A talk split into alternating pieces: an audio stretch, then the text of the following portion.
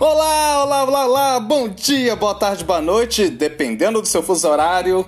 Sejam muito bem-vindos, muito bem-vindas ao seu Impro Podcast Viva a Impro, que tem a locução, criação e produção de eu, Eugênio Macedo, improvisador aqui de BH, e vim para trazer para vocês o seu cafezinho mineiro de criatividade, a sua broinha de fubá de resiliência, ao seu pãozinho de queijo de trabalho em grupo.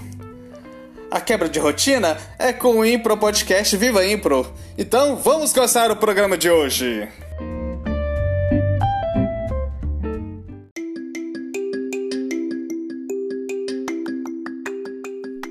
Bem-vindo você a este episódio que chama-se E Nasceu a Impro.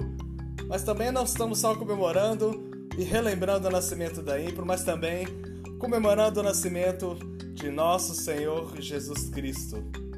Então, esses são os votos do Viva Impo para vocês, improvisadores, improvisadoras de todo mundo.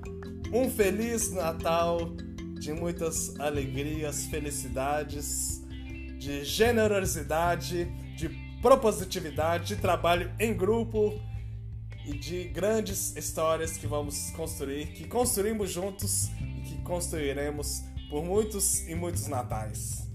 Amém.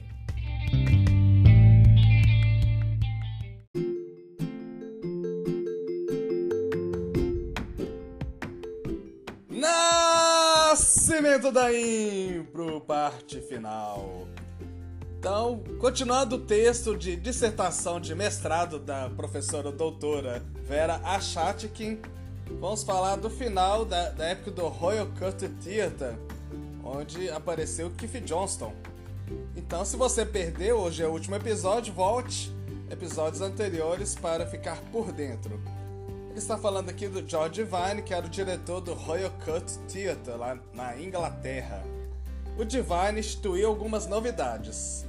Os autores tinham passe livre nos ensaios e cadeira cativa nos espetáculos. E embora em geral gostasse de mostrar-se uma figura paternal para os seus autores e admirar as pessoas com habilidade verbal, porque sentia essa qualidade lhe faltava, ele tinha suas preferências e não as escondia. O descompasso que havia entre o que o público achava do teatro e que de fato ocorria internamente aumentou a tensão entre a administração e os autores.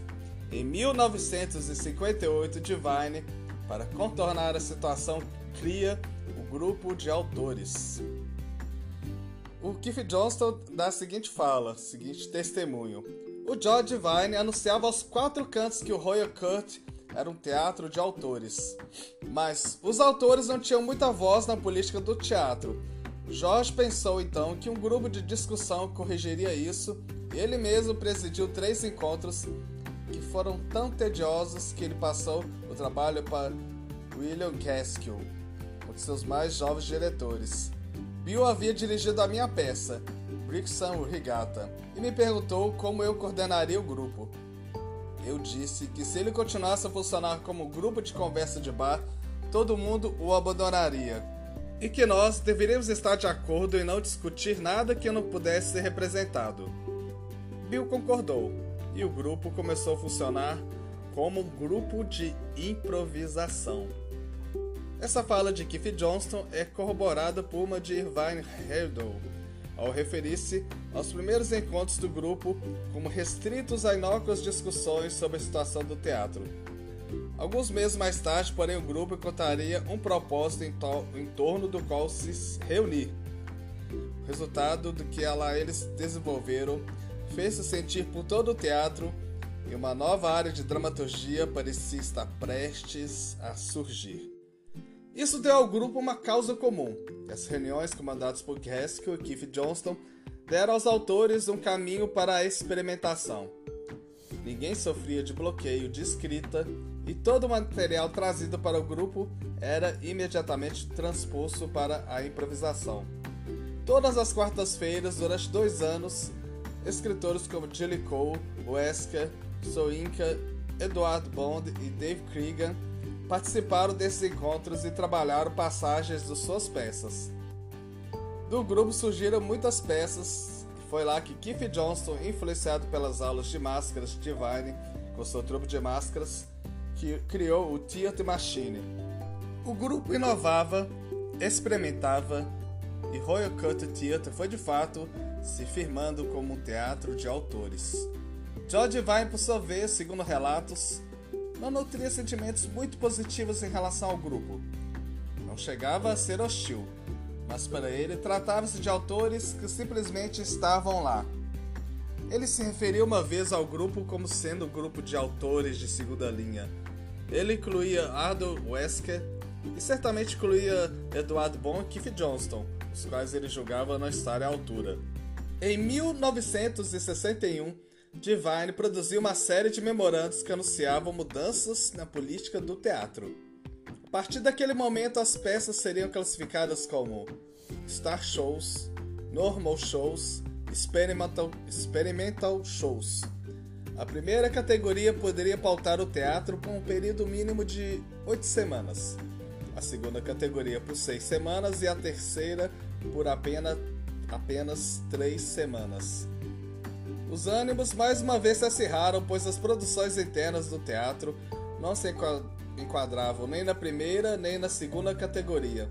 Duncan e Lievestein protestaram e o Conselho Britânico passou o comando do teatro para o triunvirato formado por Gaskell, Dexter e Anderson. Com Gaskell no comando, Keith Johnston torna-se diretor associado do teatro. Em 1963, o Memorando de Divine solicitava a criação de um estúdio para o desenvolvimento de todos os tipos de artistas de teatro e de um núcleo para a companhia de atores.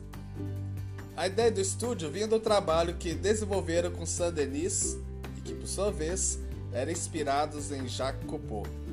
O objetivo era atingir um novo público, especialmente o público jovem. O conselho aprovou as mudanças em 17 de fevereiro em caráter experimental por um período de 10 semanas. Começava a funcionar o Kurtz Actors Studio, tendo Gaskell como diretor. Keith Johnston passou a dar aulas no recém-criado estúdio e, como naquele momento ainda pouca tendência a respeito de treinamento de ator, ele decidiu ensinar narrativa, habilidade narrativa. Nos três anos que se seguiram até a morte de Vine, em 1966, Keith Johnson desenvolveu suas ideias com os alunos do estúdio e criou o Theatre Machine, a estrutura de espetáculo de improviso que deu origem ao teatro esporte. E tudo mais da história está aí, você conheça a sua história e faça você a sua história.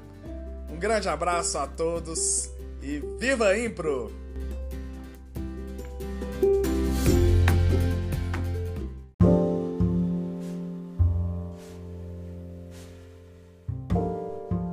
Glossário de mais termos do Impro.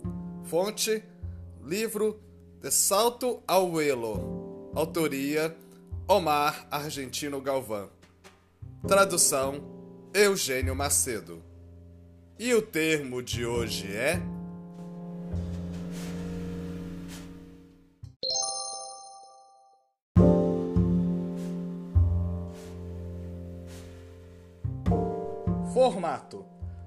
Tradução do original inglês-americano Format and Form.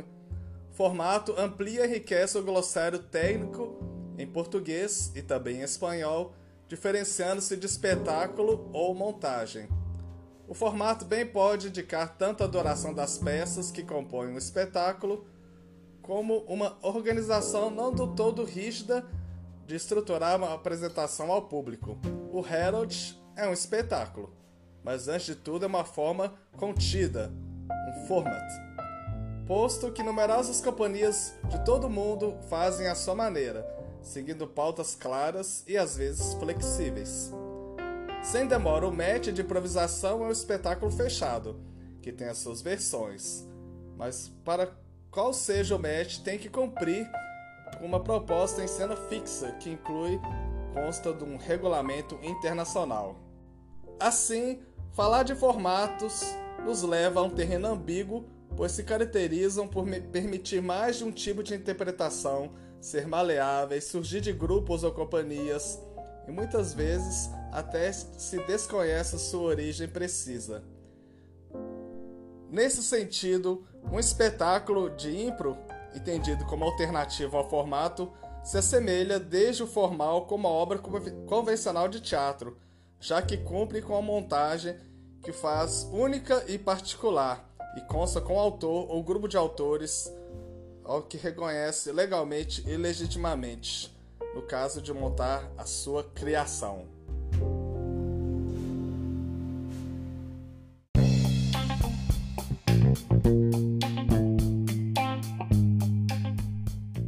Viva a Impro Indica! Indicar a Impropédia, a enciclopédia da improvisação teatral brasileira, projeto encabeçado pelo Edu Miele. Você pode pedir gratuitamente no perfil do Instagram do arroba Impropédia ou pelo e-mail impropediabrasileira.gmail.com Indicar também a revista Status, revista virtual encabeçada pelo Fen Hortali, improvisador argentino que vive na Espanha. Revista que há mais de 10 anos divulga o melhor da improvisação no mundo. Você pode também ter um perfil no Instagram e o, site é o www.statusrevista.com. Um grande detalhe que você consegue acessar a versão em português graças ao trabalho de tradução da Luana Proença.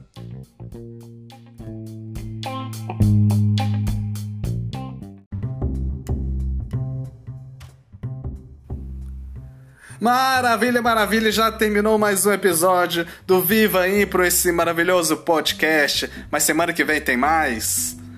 Críticas, sugestões, dúvidas? Mande uma mensagem no meu Instagram, eugênio.macedo.impro11 ou mande um e-mail para eugênio eoscomédia arroba gmail.com Eugênio e os comédia. E se você quer apoiar essa produção totalmente independente, faça um pix, vai, qualquer valor, o que o seu coração mandar e que a sua carteira estiver disponível. Anote a chave: 31 988947197. Um grande abraço a todos e vivam a Impro!